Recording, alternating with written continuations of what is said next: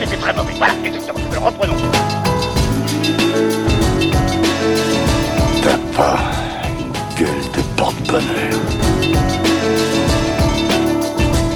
Vous savez, les avis, c'est comme les trous du cul. Tout le monde en a un. Et bienvenue tout le monde à After Eight, épisode 10. Oui, épisode 10 déjà. After Eight est le talk show qui déconstruit la pop culture. Un podcast qui parle cinéma, comics, jeux vidéo, séries ou du passé, car honnêtement, parler du passé, du temps qui passe, c'est ce qu'on préfère dans la vie et c'est aussi un truc qui nous vient assez naturellement. C'est un truc de vieux con complètement. Voilà, on assume. Euh, je suis Daniel Andreev, aka Camille Robotics sur Twitter, et mon co-présentateur de Cœur, Cœur, Cœur, Cœur, Quix, est là aussi depuis sa résidence Airbnb à Los Angeles. Hello Quix. Et salut Daniel, alors euh, je tiens tout de suite à préciser, c'est une blague, hein. je ne suis pas vraiment en résidence permanente dans un Airbnb. Merde, moi j'essaie de faire ent- d'entretenir des mythes, mais qui ça caresse des mythes, c'est bien. Tu sais qu'il y a des, vraiment des gens qui pensent que tu vas être recherché par la CIA ou non? Euh, bah c'est pas impossible en même temps. Hein. Là par contre, euh, c'était quand même une news, donc c'était pas une, c'était pas forcément une blague. Ouais, c'est vrai. Ouais. en rapport à un de nos épisodes précédents. Euh, oui, su- trouvez lequel, trouvez lequel. Voilà. Un, un. Notre sujet du jour n'a rien à voir. Il est lié à notre jeunesse, donc, puisqu'on va parler de Sega. Oui, euh, on parle de l'éditeur et pas l'ancien, anciennement constructeur de consoles. Et comme d'habitude, euh, avant notre gros sujet, et ben, ah non merde, merde, merde, je, je je me suis. Non mais avant on fait les news et après Voilà. on fera les recommandations. Voilà, merci. Heureusement que, heureusement que tu es là. je- C'est parce que j'ai la flemme de couper au montage. Voilà, on a nos recos parce qu'on déteste pas tout.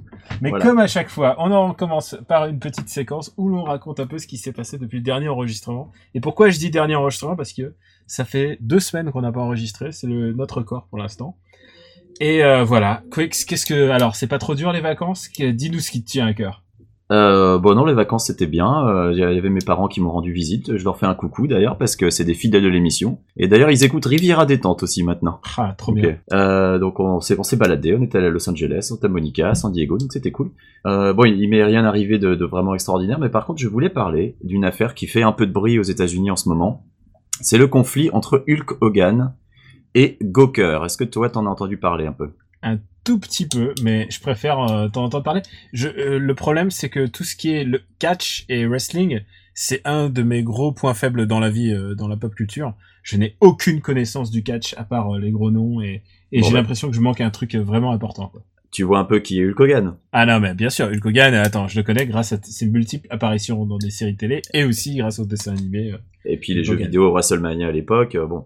Euh, bon, le, sujet dont on va parler a quand même assez peu de rapport avec le catch, hein, euh, puisque l'histoire c'est qu'en en 2006, euh, Hulk Hogan couche avec la femme d'un autre mec. L'autre mec est, je crois, animateur radio. Et l'autre mec était soi-disant ok parce qu'ils étaient open relationship. Il disait vas-y tape- tape-toi ma femme, y a pas de problème. Bon, pourquoi pas? Mais le gars filme la scène sans le consentement de Hulk Hogan, qui n'était pas au courant. Alors on sait pas trop ce qu'il comptait faire de la vidéo, mais a priori il y a des rumeurs comme quoi, enfin, il y aurait eu euh, des témoignages pour dire qu'il aurait voulu le faire chanter avec ça après. Bref, toujours est-il que le groupe Gawker, qui est donc un, un groupe de médias euh, qui possède plusieurs sites web, euh, genre euh, Kotaku, Mother Jones, euh, Jezebel, euh, enfin, ah non, peut-être pas Mother Jones, mais Jezebel oui, euh, IO9 pour, la, pour les trucs de SF, tout ça c'est Ouais. pour Gawker. Il publie un extrait de la, scène, de la sextape, il refuse de retirer l'article euh, malgré les demandes répétées de Hogan et malgré même une, une première décision de justice qui les a enjoints à retirer la- à retirer la- l'article Au nom de la Euh, liberté d'expression, bien sûr. au nom de la liberté d'expression du premier amendement. Alors à l'origine, je crois qu'ils hébergeaient la vidéo, ils ont accepté de retirer la vidéo, mais dans l'article, ils ont juste mis un lien vers la vidéo hébergée ailleurs. Enfin bref, procès. Euh, le jury se range du côté de Hogan et condamne le groupe Gawker Media à 140 millions de dollars de dommages et intérêts. Euh, ils ont fait appel parce que 140 millions de dollars, bah, ça va les mettre sur la paille. Parmi les personnes à se réjouir de ce verdict, et c'est là que ça devient un peu ironique, on trouve les droitards de Breitbart et les cinglouses de Kotaku in Action, à savoir le Gamergate, euh, toujours dans les bons coups, qui détestent Gawker parce que bah, Kotaku fait partie du groupe Gawker. Ces gens-là se plaignent en permanence que leurs ennemis, les, les SJW, polissent le discours et portent atteinte à la liberté d'expression, mais pour une fois, eh ben ils sont pas pour, vu que euh, là, euh, ils estiment que Gawker n'aurait pas dû le faire, et Gawker, eux, bah évidemment, ils se posent en, en chantre de la liberté d'expression et estiment qu'ils étaient dans leur bon droit. Tu m'étonnes.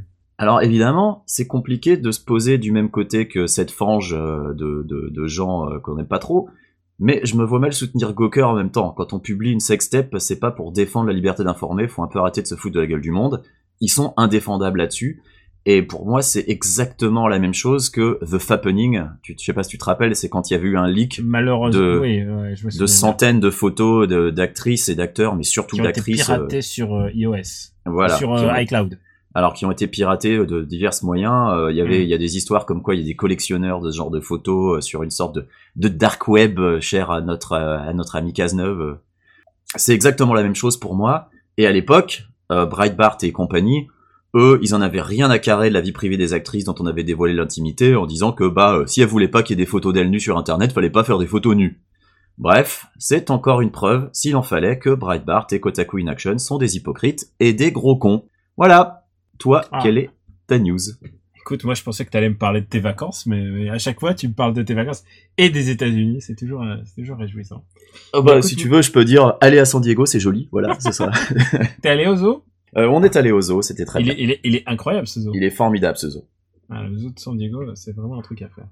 Alors écoute, moi j'ai un tout petit peu voyagé, pas trop. Euh, j'ai dû me voyager pour des raisons pas très gaies, les cérémonies funéraires, euh, j'en ai parlé dans les précédentes émissions. Ouais. Mais le truc vraiment intéressant, c'est que j'ai été voir euh, le dénommé Papa, Plugin Baby, le co-présentateur de, de Super Ciné Battle. Donc Dans son chalet. Dans son chalet, dans son nouveau chez lui, euh, quelque part euh, situé entre la Haute-Savoie et, euh, et euh, je ne sais plus quelle région. Et le, et le Mordor. Et le Mordor. Entre les deux. Ah non, non, c'est vraiment in middle of fucking nowhere. Euh, et, et, et vraiment, j'ai, pu faire ce que je, une des choses que je préfère dans la vie, à savoir marcher. Euh, marcher. C'est pas, euh, c'est pas manger de la fondue, je croyais? Alors écoute, manger de la fondue, c'est un de mes trucs aussi. Tout, tout, ce qui a un rapport avec le fromage qui coule, euh, le fromage fondu, euh, c'est quelque chose de, de sain pour moi. Genre, tu peux pas, tu On peux pas renier les, les qualités de ce- ces, ces aliments. Mais euh, et en plus, on a pu marcher donc sur la montagne et il y a vraiment un truc euh, qui se passe en moi quand je marche, quand je fais de la randonnée, de d'abandon et de tu tu abandonnes une partie de toi-même et pour, tu vraiment c'est comme c'est comme les gens qui font qui font le Ramadan pour tu vois c'est un truc de purification et quand je marche et que je me consacre à vraiment marcher idéalement sur une montagne euh, ça me fait une espèce de, de vide dans la tête et c'est très agréable par par les temps qui courent Euh, j'ai vraiment apprécié ça et euh, et en rentrant chez moi il faut que je le dise c'était c'était mon anniversaire il y a quelques jours et, et Mais oui, joyeux anniversaire, Daniel. Merci Loulou. ouais, tu vois, c'est vraiment les montagnes russes émotionnelles. hein. C'était il y a quelques jours, ouais, c'est vrai. Ouais, et merci. Et, Tu as, euh, donc, tu as donc 19 ans depuis 20 ans. tu sais quoi, personne ne me donne mon vrai âge, c'est terrifiant. Mais personne, personne. Il y a un mec, euh, je suis rentré au boulot à Gamepulse, et le mec il me dit, bah t'as comme moi, t'as 28 ans. Je fais, tu rigoles ou quoi?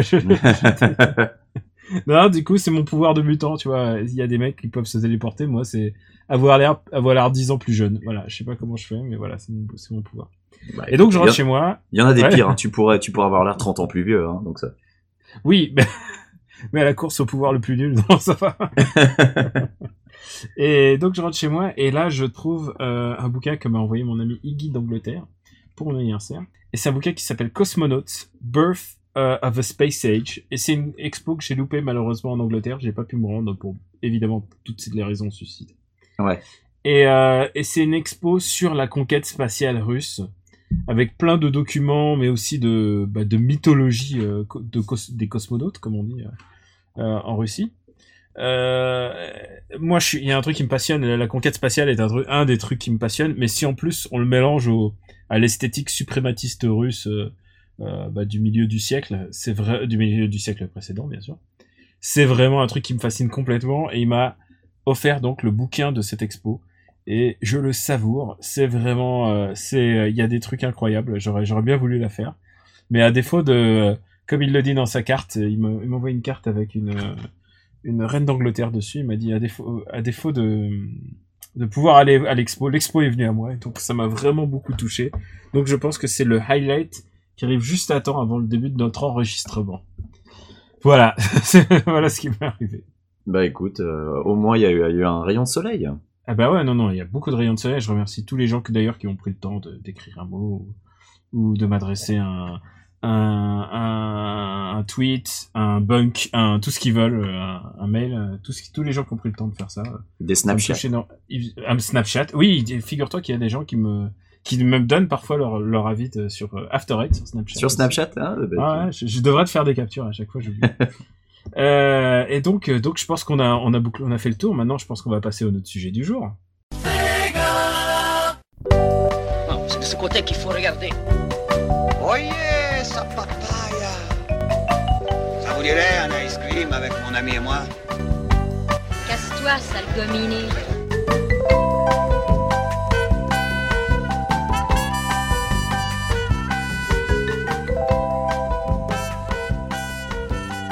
Et maintenant, on passe à notre sujet du jour. Vous l'avez entendu, c'est Sega. Sega, euh, c'est plus fort que toi. Sega, c'est un éditeur qui compte beaucoup pour nous. Et, euh, et- je vais vous dire comment on a eu l'idée de ce, ce, de ce, dé- ce sujet. C'est euh, Quix qui vient de me dire, ouais, moi j'ai squatté. euh, C'était quoi Quel jeu que tu viens de squatter là? Eh ben, je viens de refinir le premier Sonic en version 3D classique sur 3DS. Voilà. Et moi, je me suis dit, bah voilà, parlons de Sega parce que Sega, c'est un truc qui nous a toujours habité. on a été des gamers euh, ados et, et Bah, quand on quand était été gamer dans les années 80, de toute façon, il y avait Sega et Nintendo et basta. Et t- t'étais obligé, soit tu, soit tu étais un guéguerreux et tu défendais l'un euh, euh, allègrement contre l'autre, Et soit toi, tu jouais aux deux, voilà. Alors voilà, pour resituer déjà le truc, toi, t'étais team Sega ou team Nintendo? Alors moi, en fait, j'avais une NES et une Super Nintendo, mais j'avais des Ouh, le voisins, Bourge mais j'avais des voisins qui avaient euh, Mega Drive et Master System, euh, ou alors aussi des NES. donc euh, j'échangeais, on échangeait les jeux, on échangeait les consoles. donc du coup, on jouait à tout quoi. Bah écoute, moi j'étais On un n'était pas Sega. sectaire. On n'était pas j'étais un sectaire. team Sega. Et euh, pour moi, euh, les mecs qui avaient des consoles Nintendo, c'était les Bourges. C'est genre, la vie était, la vie était divisée comme ça. Euh, J'allais bah, si chez... tu veux, euh, j'avais pas beaucoup de jeux parce que les jeux coûtaient très cher. C'était dé- dément, dément. Mais les jeux Nintendo étaient bien plus chers que les jeux Sega. Ouais, et, euh, et du coup, ouais, du coup, j'ai opté Sega. C'était toujours le truc démocratique. Et, euh, et je me souviendrai toujours de ce moment où j'étais chez un mec, il s'appelait Christian, c'était son anniversaire, et il y avait plein de cartouches, et il y avait une cartouche qui avait pas de boîte. Et je lui ai dit, c'est quoi ce jeu? Et il m'a, il m'a dit, ouais, c'est de la merde, je comprends rien, ça bouge pas et tout. Et j'ai dit, je peux l'emprunter. Et là, j'ai découvert Miracle Warrior, qui était mon premier RPG, le premier jeu de rôle que j'ai jamais fait. Et euh, du coup, du coup, ouais, vraiment, Sega m'a fait vivre plein plein de sensations inédites. Je me demande comment c'est aujourd'hui quand tu découvres le, bah genre les mecs ils vont, ça va Final Fantasy XV, ça va être le premier Final Fantasy de plein de mecs. Mais moi, j'ai découvert vraiment les RPG, la, la toute première manière de le faire sur console en France, quoi. C'était vraiment, il n'y avait pas d'autres portes d'accès. Et Sega nous a donné énormément de portes d'accès justement pour plein de genres différents. Euh, que même Nintendo essayait, essayait pas d'investir. Ben, moi, je crois que mon premier contact avec le RPG, c'était Fantasy Star 3 sur Mega Drive. Ah bah putain. Je me demande si c'est pas le premier. Jeu, hein. Ouais, ah, il était extraordinaire, il était gigantesque aussi.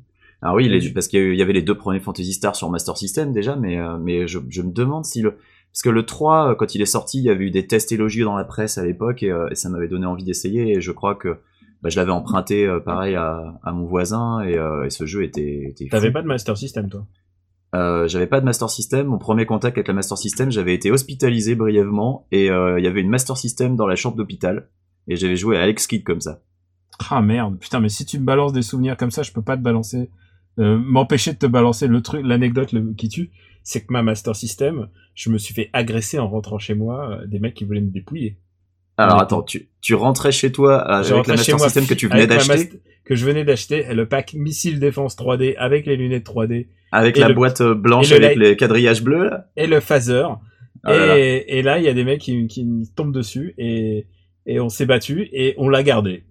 Ah bien joué, bien joué. Mais bizarrement, et bizarrement, euh, souvent l'adrénaline me fait faire des trucs bizarres. Et là, j'ai senti que les mecs étaient derrière nous et j'ai fait viens, on sort, on sort une station avant. On a essayé de les esquiver. Euh, ils sentaient que j'avais senti. Enfin bref, euh, bref, je voulais euh, jamais laisser ma Master System. Et je peux te dire après, j'en ai fait des, des cauchemars de cette histoire. T'avais quoi T'avais je 13 savais ans Euh, ouais, 12 ans, 12 ans, 13 ans. 13 ans Et j'étais, euh, j'étais un mec guidé par l'adrénaline et ça allait rester. Genre, je, je, je me bats pas, mais genre, tout d'un coup, ça peut éclater. C'était avant de faire du kung fu ça? C'était avant le kung fu, ouais. Eh ben. Ah bah oui, bien quoi. avant le couple, ouais, tu rigoles. Et euh, du coup, la Master et le passage à la Mega Drive était très très bizarre parce que j'avais Altered Beast sur les deux deux consoles. Et du coup, pour moi, Altered Beast Mega Drive est devenu genre euh, l'apparition du Christ, quoi. Tu vois, genre Alors, des voix digites. euh, Alors, est-ce qu'on est-ce qu'on peut se mettre d'accord que sur le fond, c'est quand même un très mauvais jeu, mais que je comprends tout à fait le, le, le côté magique que ça a pu avoir, surtout que c'était euh, quasiment arcade perfect euh, quand c'est sorti sur Mega Drive. Oui, ça- ah non, même l'arcade est même moins bien, là, regarde. Et ce qui à l'époque était quand même rarissime. À l'époque, le arcade perfect était vraiment, à part sur Neo Geo, mais ça et en- n'existait pas quoi. Et, c'était le rêve. on l'a acheté avec notre Revenge of Shinobi, et là. Oh là là. Et Revenge avec les musiques de Yuzo Koshiro et tout ça. Et euh, ah là là. Mais voilà, maintenant, dis-moi, dis-moi en gros quoi. Quel est ton jeu Sega préféré? Et si t'y arrives pas, dis-moi, dis-moi trois, trois jeux. Ouais, alors c'est très très dur de trouver un jeu Sega préféré. Surtout, je vais surtout taper dans les anciens, je t'avoue. Je dirais, je dirais Shadow Dancer en arcade, euh, qui était, euh, alors Shadow Dancer pour resituer, c'est une suite plus ou moins officielle au premier Shinobi. Avec Euh, un chien. Voilà, sachant que Revenge of the Shinobi était un jeu exclusif Mega Drive. Euh, euh, donc Shadow Dancer, avec le, le- le niveau du début euh, dans l'aéroport qui était fou, enfin franchement je trouvais ça tellement beau. Et surtout en arcade quand t'avais avais les magies, les pouvoirs spéciaux. Et t'avais des voix le- digites dans la... Des dans- voix dans le café- digites. Dans le café euh, où on mettait nos pièces de 5 francs là. Exactement. Euh, tu tu lançais ton pouvoir spécial, t'avais le, le visage du ninja en gros plan, une voix digite, ensuite le, le pouvoir magique qui prenait tout l'écran, c'était c'était fantastique. Et euh, Mm. c'était un jeu extrêmement difficile aussi, Shadow Dancer. Bah, c'était un jeu d'arcade pur, euh, c'était un bouffe pièce, c'était un bouffe crédit. Donc, Vraiment un très bon souvenir. Euh, alors après, j'ai envie de citer un jeu de course parce que quand même les jeux de course de Sega dans les années 90, ils étaient euh, Enfin déjà ça a commencé avec Outrun mais ensuite Ouais, c'est ont- incroyable qu'ils aient perdu tellement euh, sur ce, sur ce côté-là quand même. Mais c'est incroyable qu'il n'y ait pas des jeux de course comme ça qui sortent encore de nos jours. Enfin, honnêtement, on n'en voit vraiment plus. Alors j'hésite parce que Virtua Racing c'est quand même celui qui a, qui a posé un jalon quelque part. Euh, ouais, et pour moi, puis il y a ensuite, Virtua Racing et Daytona quoi. il y a pour Virtua Racing il y a Daytona. Et en arcade, Et hein, ensuite, en arcade, ouais. Et ensuite, ils ont parfait le truc. Alors, j'ai quand même envie de dire Sega Rally 2 parce que Sega Rally 2 pour moi c'est euh, c'est le, le summum du jeu de course arcade, je pense. Euh, parce que bon, il y en a eu d'autres. Il y a eu Scud Race. Alors il y a eu Ferrari F355 Challenge qui lui pour le coup était vachement simu. Ou alors c'est juste que j'étais vachement nul parce que j'ai toujours été incapable de finir un tour à ce jeu-là. Alors que j'arrivais à faire des, à, à finir les, les circuits dans Sega Rally 1 et 2. Je vais dire Sega Rally 2 parce qu'il a, il a, je pense, un petit peu repris la formule de Sega Rally 1 et l'a, et l'a, l'a rendu encore meilleure, la parfaite quelque part. Et alors maintenant un troisième jeu. Oh c'est difficile. Moi, je c'est te difficile. sors, Il y en a moi, tellement. je te sors Castle of Illusion. Ouais, ouais, ouais. Euh, je pense que ça va. Je vais, je vais aller sur Castle Illusion. Alors que, alors que tu sais que Donald est, est mon perso de cœur, mais Quackshot est vraiment pas aussi bon que Castle of Illusion. Et, euh, et même si ensuite euh, World of Illusion, il y a Donald aussi dedans, et que World of Illusion jouer à deux, c'est quand même vachement Ouais, Castle chouette. of Illusion est assez incroyable. Castle of Illusion, c'est vraiment le jeu euh, qui a établi le- le- cette espèce de, de, de communion entre Sega et Disney, euh, qui ensuite, euh, bah, il y a eu plusieurs titres qui étaient vraiment excellents, hein, parce que bon, Quackshot, euh, même si c'est moins bien que Castle of Illusion, ça reste un bon titre. Euh, allez, Castle of Illusion. Bah moi, c'est en- beaucoup plus radical, mec. Ouais. Shining Force 1.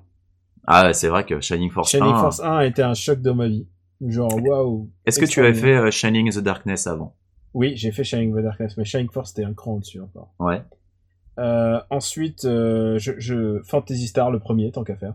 Le premier, d'accord. Le Sur premier Master. a été un, un choc énorme, euh, énorme en termes de waouh, qu- qu'est-ce que ce monde va nous réserver en termes de jeux vidéo, euh, qui est qui est pro- entièrement pro- pro- qui est entièrement programmé par le le créateur de Sonic, Yuji Naka. Enfin, tu Mhm. vois, c'est vraiment un, c'est un jeu incroyable pour moi. Et euh, il me reste encore un slot. Ben je mets Quackshot évidemment parce que je, parce que je Et- pense que Quackshot Eh ben, c'est en gentil. plus, il a en plus les musiques extraordinaires. À Ah, l'époque, il savait les musiques, l'ambiance, le niveau du tigre, euh, Bah, c'était et genre le système, c'était vraiment quel jeu extraordinaire Quackshot. Et puis Je le le préfère à Castle Illusion. Ah ouais, tu préfères ouais, C'est vrai qu'il est Ouais. très bon aussi. Et puis euh, voilà, c'est vrai que les musiques, la, la Mega Drive avait ce, ce synthé, ce synthé euh, sonore qui était vraiment, euh, qui avait ce son si particulier, si métallique. euh, c'est vraiment un son qui permettait de différencier très facilement un jeu Mega Drive d'un jeu Super NES parce que le, le- le- la Super NES avait le, processeur sonore de Sony des sons beaucoup plus doux, euh, alors que la Mega Drive permettait de faire des voilà, de- permettait de faire du hard rock quoi.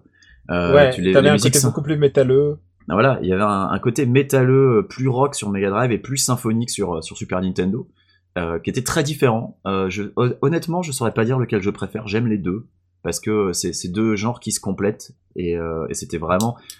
C'était aussi dans l'ADN un peu des marques parce que Ouais. Sega se posait toujours, enfin toujours. Sega a voulu se poser en, en concurrent un peu. Euh, je saurais pas comment dire. C'était un peu le trublion quoi. T'avais euh, Nintendo, Ouais, c'était la marque étaient- à papa. Ils étaient le, ils, ils étaient clairement le challenger.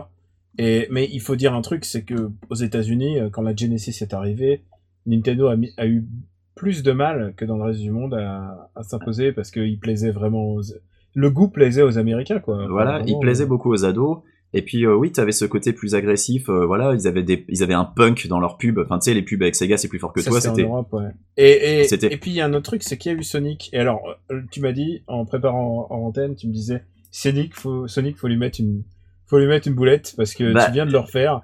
Et voilà. c'est vrai que Sonic, le gros, pour moi, c'est le plus gros problème de, de Sega. mais c'est que je viens Sonic- de, je viens de refaire Sonic 1 et On en peut fait, dire que euh, c'est overhypé. On peut dire que Sonic, Sonic est un, est un, est un jeu con- consternant. c'est un très très mauvais jeu de plateforme. Et c'est ça qui est, qui, est, qui est dramatique, c'est quand tu te rends compte, quand tu parles du Sonic Cycle, tu te rends compte que mais les mecs, les jeux Sonic, ils ont jamais été bien. Alors non, je t'arrête tout de suite. paradoxe un- quoi. Il y en a un qui était bien. Et C'est Sonic, Sonic the Hedgehog, le premier sur Dreamcast. Et lui, euh, c'était euh, pas un jeu de lancement, mais il est arrivé un mois après la Dreamcast. Et lui, il reprenait les mécaniques de Mario 64. Et, euh, et donc, t'avais pas forcément euh, besoin d'aller vite, mais il fallait explorer. Mais Et parce c'était fait, vraiment intéressant, quoi. C'était va- vraiment, euh, vraiment le, c'est le meilleur jeu Sonic pour moi. on va expliquer pourquoi Sonic 1 fonctionne pas, parce qu'on va pas juste dober dessus gratuitement, je sais bien qu'on s'appelle Et After Sonic, mais si on voilà. explique que Sonic 1 marche pas, on va expliquer pourquoi tous les autres. Bah, pourquoi le pas. 2 et le 3 ils marchent pas non plus euh, Sonic 1 si tu veux euh, moi à l'époque quand j'étais gamin j'avais trouvé ça génial mais j'étais gamin parce que c'était joli parce que les musiques elles étaient cool et parce que le jeu il allait vite mais une fois que tu te penches un peu sur le gameplay tu te rends compte que Sonic c'est une fausse promesse. Parce qu'on te vend un jeu qui va très très vite. Sauf que derrière les niveaux premièrement ils sont labyrinthiques. Donc pour t'y retrouver t'es obligé de pas aller vite.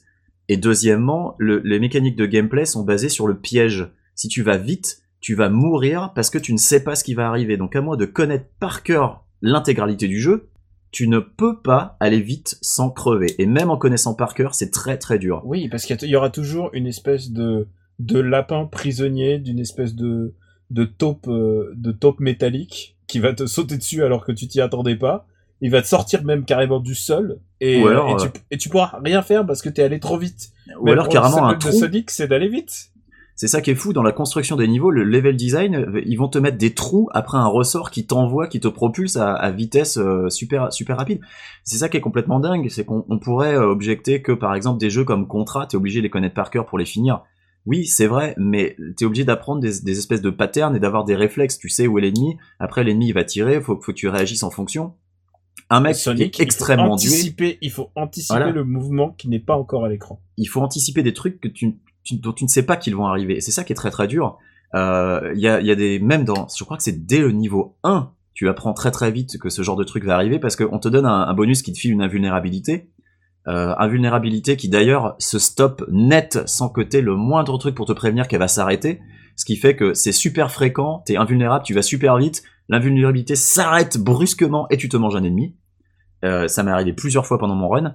Alors que tu vois dans Mario, alors peut-être que c'est j'ai une fausse impression, mais dans Mario j'ai l'impression que la musique s'arrête avant que l'invulnérabilité s'arrête. Donc tu, sais que tu as- vas plus être as- invincible. Tu as genre un, quelques, un- quelques un petit délai. frames où tu peux anticiper, anticiper Voilà. le, Mais dans le- Sonic non. La fin de l'invisibilité. D'ailleurs, ça te permet de gagner des vies supplémentaires si jamais t'es, euh, tu viens de faire un combo, quoi. Tout à fait, ouais. Mais dans Sonic non, ça s'arrête brutalement. Ouais, on peut pas comparer le, Et dès le la niveau 1, prise en main de Sonic avec, avec Mario, quoi. C'est, genre, c'est, une aberration. Ah non, alors, il y a, il y a l'inertie aussi, ça on va, on va revenir dessus juste après. Juste pour finir sur l'invincibilité, dès le niveau 1, on te file une invincibilité, ensuite on t'invite à courir parce que le level design t'invite à courir et à aller vite, donc tu cours, tu vas super vite et tu ne peux pas ne pas mourir, tu tombes dans un trou. Ou tu tombes dans des pics, enfin il y a un- c'est absolument horrible.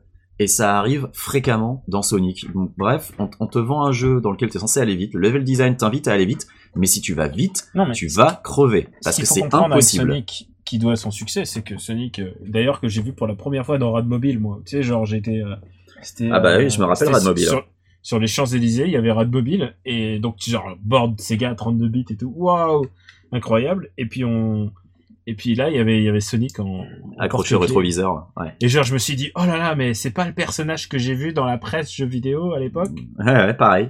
Et, euh, et voilà, et genre, waouh, genre, le fait que ce personnage ait, ait une vie avant, ça, c'était assez, euh, ça faisait un côté hip, et tu comprends clairement pourquoi le personnage a fonctionné, pourquoi Sonic a fonctionné, parce que c'était clairement, euh, c'était Pucci, quoi. Tu connais Pucci, euh, le syndrome Pucci dans, dans les Simpsons ou pas?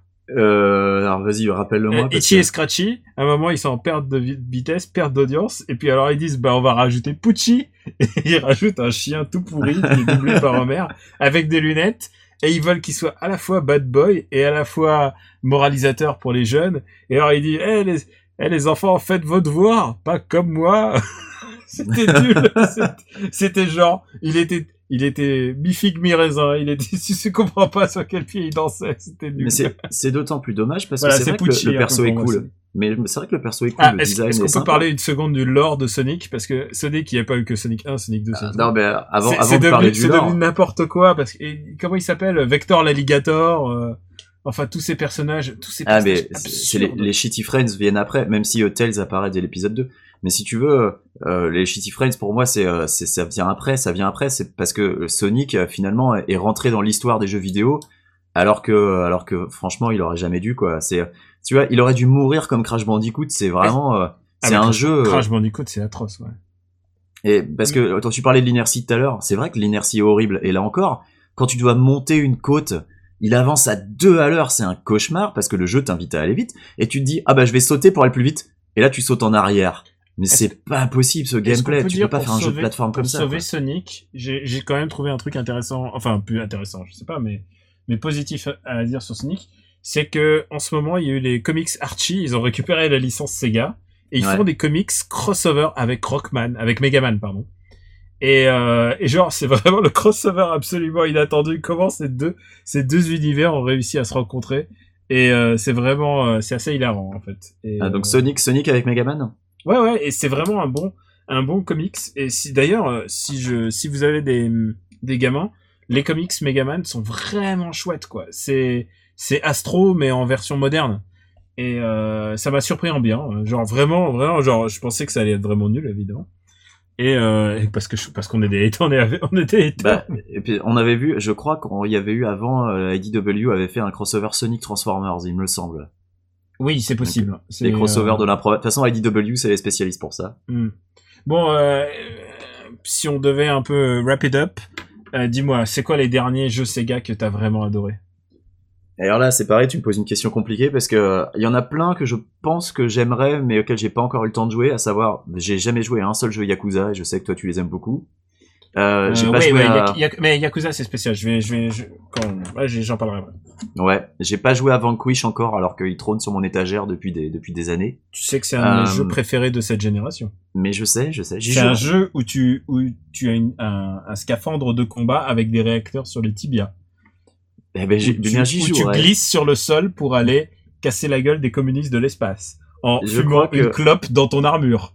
Ça n'a aucun sens. C'est génial. Le dernier jeu Sega auquel j'ai joué, tu vois, je crois que c'était Sonic Generation, donc euh, comme quoi j'ai quand même insisté. Euh, et d'ailleurs Sonic Generation, curieusement, les passages où tu peux aller vite et qui sont le plus fun où tu peux aller vite, c'est les passages en 3D, enfin façon euh, Sonic Adventure. Sauf que Oh, là, le- du coup, il y a des passages plateformes qui sont pourris au passage, donc du coup, ça Ah, va pas. j'ai- moi j'ai eu des, des trucs de plateforme horribles dans celui-là. Euh, le dernier jeu Sega que j'ai adoré, bah, je pense qu'on va devoir revenir à- jusqu'à Bayonetta. Euh, Bayonetta Platinum, 1, parce que j'ai ouais, j'ai pas fait le 2. Euh, de toute façon, le 2 c'est plus Sega. Euh, Là, c'est, le c'est, 1, c'est toujours Platinum, mais, mais c'est Ouais. Sega, ils ont, il y a plus le logo, mais enfin, il y a plus le, Bah c'est Nintendo du coup le 2. oui, c'est Nintendo, Platinum et genre, euh, nous, ils touchent l'argent, et puis voilà, c'est Mm. un arrangement qui arrange tout le monde, quoi. Ah donc Sega euh, est encore propriétaire de la licence Sega, Sega touche à chaque fois de l'argent euh, que Bayonetta a vendu, quoi. Ouais, bien sûr. Mais, euh, mais par contre, ils ont fermé les yeux, et c'est ce qu'ils ont, vont sans doute faire pour Shenmue 3, quoi. Ouais. Et euh, moi, mon dernier coup de cœur Sega, bah, j'y pense parce qu'il vient de ressortir en, en version euh, HD, enfin super HD. C'est Valkyria Chronicle, qui est un wargame Que j'ai Euh, pas encore fait non plus, ouais. Ah bah, je écoute, l'ai. c'est vr- c'est vraiment, c'est vraiment bizarre parce que c'est quand même, euh, c'est quand même la, c'est la Seconde Guerre mondiale vue par des Japonais. Ouais. Euh, donc euh, il y a quand même des nazis choupis.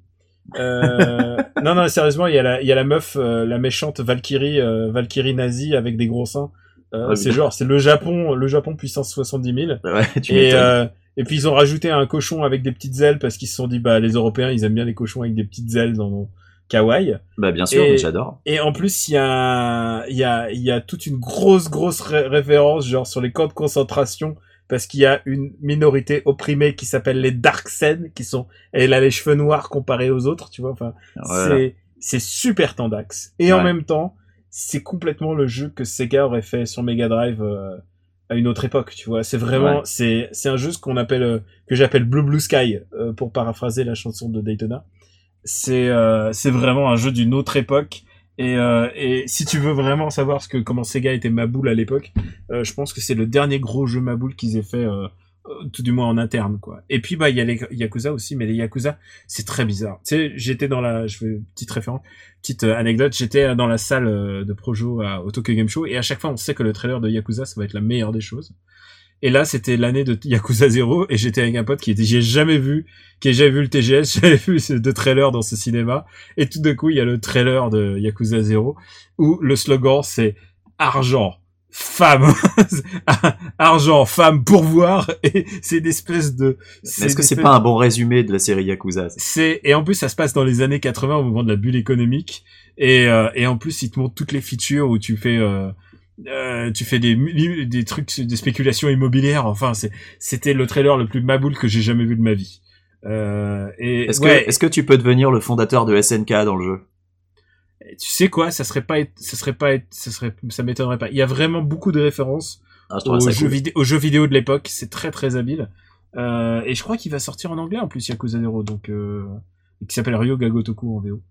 Donc euh, voilà, c'est les deux, c'est les grosses dernières fois où Sega m'a vraiment blasté la gueule. Après ils ont ils ont continué à faire de la Vita et des jeux PSP, mais mais euh, et puis surtout ils ont racheté Atlus. Et du coup là c'est c'est plus du tout la même c'est plus du tout la même idée. Et ils traitent Atlus comme si c'était un éditeur euh, indépendant d'ailleurs. Mhm. Genre, il y a plus, genre Atlus prend ses propres décisions, que ce ne serait-ce que à la vente, à la distrib, donc c'est pas du tout la, c'est plus du tout la même structure quoi. Mais euh, bah je crois qu'on a fait le, on a fait le tour de, de Sega mine de rien. Ouais, moi je voudrais juste euh, faire un petit aparté parce que voilà, j'ai fait j'ai fait Sonic donc en, en 3D classique sur 3DS. Ah Euh, putain, t'a traumatisé le jeu quoi. Oui, oui, oui, mais parce qu'il y a des bons jeux 3D classiques et euh, le 3D classique pour moi c'est vraiment une occasion manquée de Nintendo, c'est vraiment dommage euh, parce qu'ils ont sorti des jeux, ils ont sorti des jeux dessus mais qui sont des jeux globalement mineurs euh, parce que voilà ils peut ont dire que c'était ta recommandation au début quoi. Mais c'était ma recommandation au début les 3D classiques parce que je trouve ça vraiment super. Moi je fais partie des rares gens, mais des très rares gens qui aiment bien la 3D sur 3DS et je l'avoue, je n'aime pas du tout ça au cinéma mais sur 3DS, je sais pas pourquoi, ça marche. Chez moi ça me plaît.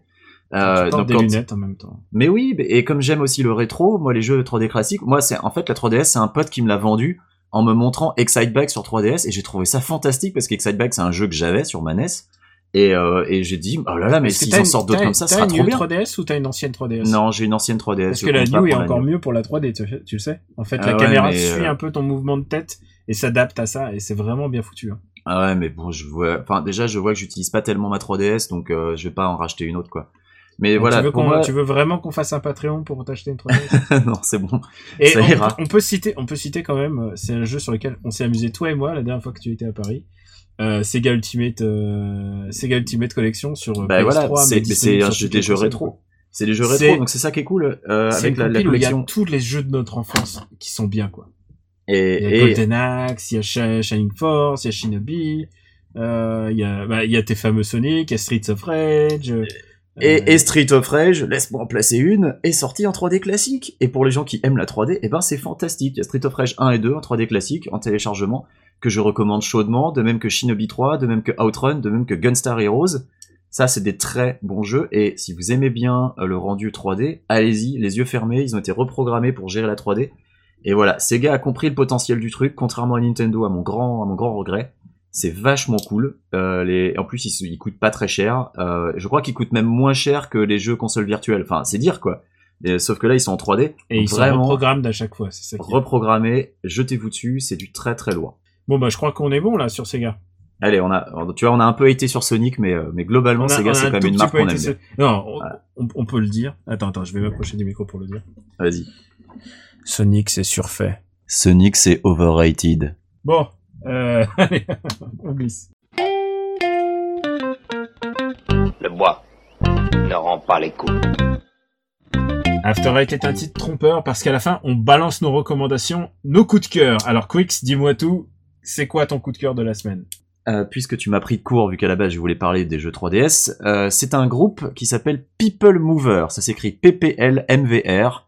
Oh groupe euh, que j'ai découvert au Festival Suprême, qui est un festival qui a été créé par les deux les deux de Teenage D. C'est pas, c'est pas un nom de hipster là, les, tes initiales là? Bah, c'est un groupe de hipsters en plus, parce que alors ils ne portent pas de chemise de bûcheron et de barbe, encore que peut-être en dessous. Et oui, en dessous parce qu'ils portent des costumes de monstres, genre des, des espèces de yétis ou gorilles géants. Ah, Euh, cool. Ils sont maquillés, euh, il y, a, y a toute une scénographie qui est très drôle. Alors ils sont trois euh, membres principaux déguisés en monstres, et avec eux ils ont euh, deux guitaristes et une DJ qui sont déguisés en Ghostbusters. Donc c'est c'est quand même assez particulier. Euh, ils utilisent autotune à mort, mais contrairement à PNL, ça n'est pas ridicule. Ça passe Tu, très tu- très tu bien. As vu, tu as vu le, le clip de PNL qui a, Non, je m'inspire pas aujourd'hui Non, j'ai pas besoin de regarder Ah ça. merde, pour ça. putain, il faut que tu le vois. Euh, Je je t'interromps une seconde. Il faut que tu le vois. C'est un truc, ça, ça, ça se passe au Japon et ça fait ching chung ching chung. Vraiment, Ah, littéralement, à un merde. moment. C'est genre, c'est brochette fromage clip, euh, clip de rap. C'est, moi je connaissais mais- pas PNL avant ça. hein, je te. Tu vois, autant ça, ça m'arrive de, de regarder des trucs que je sais que je vais pas aimer juste pour pouvoir dire du mal après, mais PNL c'est au-dessus de mes forces, donc euh, je Ching non, chung je ching peux chung. pas.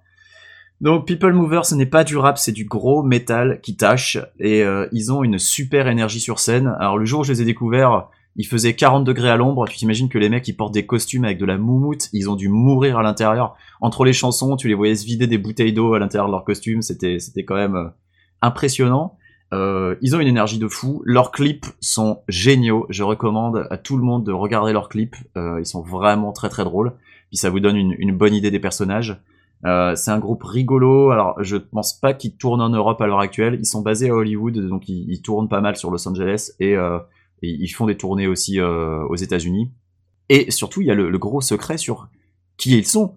Parce que les mecs, ils sortent de nulle part, ils sont déguisés en gorilles, et ils sont quand même super bons, et t'as l'impression qu'ils ont de la bouteille. Alors, il y a des rumeurs comme quoi ce serait euh, des membres du groupe Brand New qui se déguiseraient pour, pour avoir créé un autre groupe.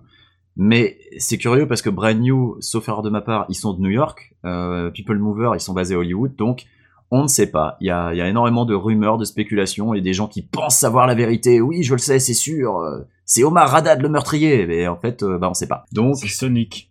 c'est peut-être Sonic. Donc People Mover, je recommande. Et ils ont sorti jusqu'ici un seul album en vinyle avec un morceau inédit dessus. Inédit Putain, parce que le morceau hipster, est pas sur Spotify. Ah, mais moi. J'ai le vinyle dans ma discothèque, sauf que j'ai pas de platine vinyle, donc je suis content. Mais heureusement, il y avait un, un code pour télécharger les MP3 avec, sauf que il y a un morceau inédit qui est sur le vinyle et nulle part ailleurs, donc je n'ai pas encore pu l'écouter. Faudrait que je google pour voir si Et tu quelqu'un. penses que euh, je vais l'aimer ton groupe de hipster là? Ah, écoute, si t'aimes un peu le métal et les, et les expérimentations rigolotes, euh, ça peut passer. Euh, ça, va être, ça va être chaud, hein, je te cache pas. Honnêtement, moi, je te cache pas que je les ai, je l'ai écouté en boucle. C'est un, c'est un, c'est un maxi, hein, le vinyle. Il y a que, il y a que Ok. six titres. Essaye de regarder les clips. Euh, et si tu en essayes une ou deux que tu n'aimes pas, essaye la chanson Annie, c'est une balade euh, qui est, qui est plutôt jolie, et plutôt mélodique. Et honnêtement, moi, j'aurais jamais cru dire ça de ma vie, mais j'aime un groupe qui utilise à mort Autotune. Et honnêtement, Autotune pour moi, c'était vraiment un, un gros nom. Et ben, j'aime bien avec People Mover. Donc voilà, j'étais, j'étais surpris. le Booba, Rof, tout ça, autotune, non, c'est Euh, pas, non, c'est pas, pas- vraiment, non, non, c'est pas, non. Bon bah écoute, bah écoute, C'était ma recommandation. Voilà. Peut-être j'essaierai. Alors écoute moi, PPL MVR, PPL MVR, voilà.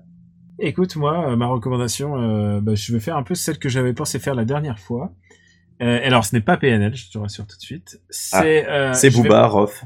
Non, je vais parler de Tom King, ce qui est un peu la, la nouvelle star de la BD euh, du comics en ce moment aux États-Unis. Mhm. Euh, Tom King, euh, Tom King, un, c'est un ex-agent de la CIA déjà, ça, ça se fait bien sur le CV. Et, euh, et il s'est rendu célèbre parce qu'il a, hum, il a travaillé sur Grayson en fait. Euh, est-ce que tu as suivi Grayson euh, Est-ce que tu, tu sais qui est Grayson Mais est-ce que tu Alors, je sais qui est Grayson, je connais la série Grayson, mais j'ai pas lu euh, la série Ok, Grayson. alors ce qui s'est passé, c'est que Grayson est- s'est fait passer pour mort et il, a, il a été cliniquement mort, mais en fait, il est vivant et il s'est fabriqué une nouvelle Inédit dans les comics, du jamais vu dans les comics. du jamais vu dans les comics, mais au lieu de le faire mourir, il, est, il est resté vivant, mais en cachette, et c'est devenu un espion. Et grosso modo, c'est c'est un James Bond, mais à la sauce Batman. C'est vraiment génial. Alors ça, euh, j'en ai eu, j'en ai eu une idée dans Endgame, euh, le, parce que tu sais, il y a eu le, le crossover Batman Endgame Ouais, euh, avec bah, les il est comics et super, le Joker. crossover de Grayson justement. Et bah en fait, euh, mes camarades de Comics Outcast l'ont- ont bâché ce comics, mais euh, moi je me devais de de bah, d'en remettre le, le spotlight là-dessus, parce qu'en fait, euh, c'est précisément à ce à quoi servait New 52, c'est de faire euh, prendre un personnage connu, prendre un personnage que tout le monde connaît, et l'amener sous un nouvel angle. Et ils en ont fait bien évidemment une espèce de bombe sexuelle. D'ailleurs, euh, Barbara Gordon, quand elle voit Grayson, Grayson est complètement traité en homme-objet par les, par les femmes. Euh, c'est la première fois que DC s'autorise à faire des dick jokes. Évidemment, Dick Grayson. Oui, il y en a dans, de- j'en ai repéré une dans Endgame justement. Voilà, bah, ils font beaucoup de dick jokes. Et euh, Barbara Gordon reconnaît son, son ancien mec euh, simplement en regardant son cul, littéralement. Alors c'est c'est un comics hilarant euh, qui est vraiment, qui te vraiment un twist vraiment intelligent sur euh, sur le personnage. Bien sûr, ça s'arrête maintenant parce que je vais y revenir. Tom King va, va non pas changer de crémerie, mais il prend du galon et donc il va changer de série. Mais il y a aussi deux autres comics de Tom King en ce moment en cours. Euh, L'un qui vient, un qui vient de s'arrêter, qui s'appelle Omega Man. Il faut que je te parle d'Omega Man. C'est peut-être ma BD préférée euh, bah, de l'année en fait, parce qu'elle vient juste de s'arrêter. C'est 12 numéros. Euh, c'est euh, c'est dans un monde c'est dans un monde futuriste. Euh, des imagine-toi Leia, Luke et Han Solo dans le futur et ils sont résistants mais à la fois tu sais pas s'ils sont bons ou s'ils sont mauvais. Et pendant tous les 12 numéros, tu te demandes s'ils sont bons ou s'ils sont mauvais. Et ils capturent euh, un des anciens Green Lantern qui s'appelle Kyle Rayner. Ah d'accord, donc euh, c'est, bien dans le DC Universe, donc c'est pas Ouais, un truc. c'est dans le. DC Universe, c'est dans le DC Universe, dans le, une partie cosmique, et c'est d'une justesse, c'est vraiment, c'est, euh, c'est d'une méticulosité, c'est vraiment un super comics. C'est, euh, euh, j'aimerais bien en, par- en parler encore mieux parce que parce qu'il a parce que j'ai encore un autre comics derrière à, pas- à mentionner. Mais Omega Man est vraiment peut-être mon comics préféré de cette dernière année. Euh, alors que c'est vraiment l'outsider le plus complet quoi. C'est c'est New 52 qui a permis de faire un truc, Ah oui, une bah, je expérience comme ça. Moi, je connaissais pas Omega Man. Je vois qu'en fait, ils ont été créés en 1981. Ouais, c'est un c'est un reboot. euh, C'est pas un reboot vraiment, mais c'est euh, c'est juste ils ont repris l'idée euh, de ces résistants de l'espace et euh, ils l'a modernisé. Et c'est vraiment il y a beaucoup énormément de conflits. Il y a plein de choses qui se passent dans ce comics. C'est peut-être le meilleur comic, euh, comics cosmique que j'ai lu ces dernières années. Et euh, vraiment, je te le recommande. Il y a, et euh, si tu veux savoir, il y a l'omnibus qui sort en mois d'août. Donc, si tu veux lire les 12 numéros d'un coup, c'est vraiment la bonne solution. Et Tom King euh, travaille aussi pour Marvel, où il vient, de- il va, n'a pas encore fini, mais bientôt ça se termine. Vision. Et alors Vision, euh, qui se fait aussi bâcher chez mes camarades de Comics Outcast, Ah, c'est un- ouais, ouais, je te dis, je- parfois on peut ne pas être d'accord. Et Vision pour moi est, est sans doute le, le comics Marvel qui m'emballe le plus ces derniers temps. Euh, alors tout le monde connaît Vision, le synthézoïde, le robot un peu taciturne qui essaye d'être humain. Oh, bah, Bah, maintenant il qu'il a pousse- apparu dans les films, je pense que oui, tout le monde le connaît. ouais. Ouais, et là il pousse un peu plus le, le, le mimétisme avec les êtres humains puisque ce qu'il va faire c'est que il est euh, correspondant, pas correspondant, il est agent de liaison à Washington et euh, et, et, et- et il s'est fa- fabriqué une famille, il s'est fabriqué une femme robot et des enfants robots. Évidemment, c'est une très mauvaise idée parce que bah ils essayent toujours d'être plus humains que les humains, mais ça ne marche pas comme ça. Et, euh, et ce qui se passe, c'est que ce comics qui aurait dû être, qui, qui n'arrive de nulle part, devient une espèce de psychodrame de la banlieue américaine. Je te jure que c'est vrai, c'est c'est vision, hein, vraiment. Et ça Ouais. devient un, un, un thriller basé sur, sur des robots euh, dans une banlieue pavillonnaire de Washington. C'est vraiment malin, c'est vraiment habile, il y a un peu de shock value. Et, euh, et surtout, ça amène le personnage dans, de, dans, des, en- dans des environnements qu'on ne connaissait pas. Euh, moi, je suis amoureux de Vision. Je, je trouve que je trouve que c'est vraiment un comics vraiment génial. Et si tu veux suivre Tom King, eh ben évidemment, euh, vu qu'il est, il a vraiment la cote en ce moment, euh, c'est euh, DC l'a signé en exclusivité et donc c'est lui qui reprend après euh, Scott Snyder, c'est lui qui reprend euh, Batman, le titre, là, le bah, du titre coup, phare. Bah, moi, je suis euh, tous les Batman, donc je vais. euh, Enfin, je suis le, le- titre phare Batman, donc je vais, je vais sûrement. Et bah, c- eh bah, tu vas découvrir son style. Euh, vraiment, Tom King, c'est vraiment le gars à suivre euh, qui a toujours des chouettes idées. Et, euh, et ouais, tu peux trouver ça un peu wacky par moment, mais vraiment, ça, ça vaut le coup de, de s'intéresser à son style. Euh, je peux pas, je te jure pas que c'est c'est le nouveau, euh, c'est le nouveau Hickman ou le nouveau Alan Moore. Mais, euh, mais il a un style très proche de Remender, si tu, si tu vois les, les comics de Remender. Bah, je vois tout à fait. D'ailleurs, je- je- j'ai reçu tous les Black Science qu'il va falloir que je lise. Donc, euh, Ah, Vénard, Vénard, c'est super Black Science. Mm. Euh, donc voilà, Tom King, je vous rappelle les trois comics, c'est Omega Man, c'est Grayson c'est Vision, et bientôt Batman.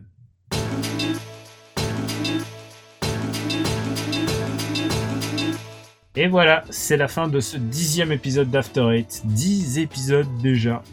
On, on se demande quand est-ce qu'on va faire un numéro spécial. on a quelques idées à ce sujet. Un numéro 12. spécial en public, euh, ça, ça va peut-être attendre un peu. Non, non, non. bah ouais, putain, parce qu'il faudrait te ramener en France déjà, c'est- compliqué. On vous remercie d'être toujours plus nombreux et nombreuses à nous écouter. Tu confirmes, hein, parce que c'est toi le mec aussi des statistiques. Je confirme que euh, vous êtes de plus en plus nombreux et nombreuses à nous écouter et ça nous fait très très plaisir. Et euh, ça fait plaisir d'entendre vos commentaires et euh, de voir vos petites étoiles que vous nous rajoutez sur iTunes, euh, de voir les commentaires que vous nous rajoutez sur iTunes, et aussi de savoir que vous nous suivez sur YouTube. J'adore écouter les, les commentaires des gens pour me, qui me disent euh, ce qu'ils font en écoutant After Eight. Il y en a qui conduisent, il y en a un qui a fabriqué sa balancelle. Euh, J'ai reçu un SMS euh, aujourd'hui de, de, enfin vraiment qui me disait, hey, j'écoute After Eight en faisant ça. C'est un truc qui m'éclate euh, personnellement. Enfin genre j'aime entendre, j'aime entendre ce que vous faites en même temps. Euh, Est-ce que tu as joué à Salt Sanctuary? Salt and Sanctuary, tu as joué? Non, je n'y ai pas joué. Bah écoute, euh, Pipo vient de me me SMSer qu'il écoute After Eight en jouant à Salt of Sanctuary. Salt and Sanctuary. Je sens que c'est encore un jeu indé en 3 pixels, ça. Ah, je sais pas. Mais il écoutait Gaijinas en jouant à Overwatch. Que tu, il paraît que tu adores, c'est ça? Euh, je n'aime pas Overwatch, donc euh, c'est. Mais c'est pas la peine de. On a déjà les fans de. Sonic qui vont nous tomber dessus. On n'a pas besoin d'avoir des fans de Blizzard qui nous tombent dessus non plus pour cet épisode. Il y a vraiment un gros genre fellowship de Blizzard? Ah, t'imagines même pas, mec. Ah. Écoute, parce que j'ai essayé Overwatch hier, je sais pas si je. si- Ah, mais si un jour t'as envie de voir ce que c'est le fanatisme religieux, regarde les images de la BlizzCon, tu vas voir. Écoute, eh ben écoute, je vais faire un, je vais faire un reportage. alors, là-bas. Bon, quoi qu'il en soit, on vous remercie de nous écouter. On vous remercie d'apprécier ce qu'on fait, euh, même même quand on dit du mal de Sonic. Et Ça euh, arrive. Voilà. Quix, dis-moi, où peut-on te repérer sur la cartographie internet? Alors, bah, sur Twitter, KWYXZ, euh, j'ai toujours rien écrit sur Gaming Scene Analytics, ça devient un gimmick, hein, mais, Ouais, mais bon, en même temps, en même temps, tu t'occupes de tes parents, c'est très bien. J'étais, voilà, j'étais en vacances, je ne peux pas tout faire, euh, je ne peux pas non plus euh, modérer mollement les forums GK quand je ne suis pas là, donc euh, bon, j'y suis toujours à l'occasion. Toi, où peut-on te retrouver? Et alors moi, at euh, Camille Robotics. Euh, alors, euh, vous pouvez me retrouver euh, Pixel, euh, Pixel Le Monde, Slate, euh, mes, mes journaux habituels, Voilà. mes, mes articles habituels. Euh, J'ai écrit deux, publié deux articles sur Gamecult concernant Dragon Quest. Euh, que je vous invite à découvrir, mais je crois qu'ils sont premium. Alors je vais peut-être, euh, je vais essayer de négocier quelques quelques codes, euh, quelques codes premium pour nos auditeurs. Pour les auditeurs d'After Eight, ah, ce serait cool ça. Ah mais ouais, voilà ce que je vais faire. Voilà ce que je Bah vais écoute, moi j'en ai un que je peux filer pour chaque article déjà. Ah cool, bah voilà, bah, on va les mettre en, on va les mettre dans le, sur le site internet. Et bien sûr, je suis sur Super Ciné Battle avec GK Plugin Papa.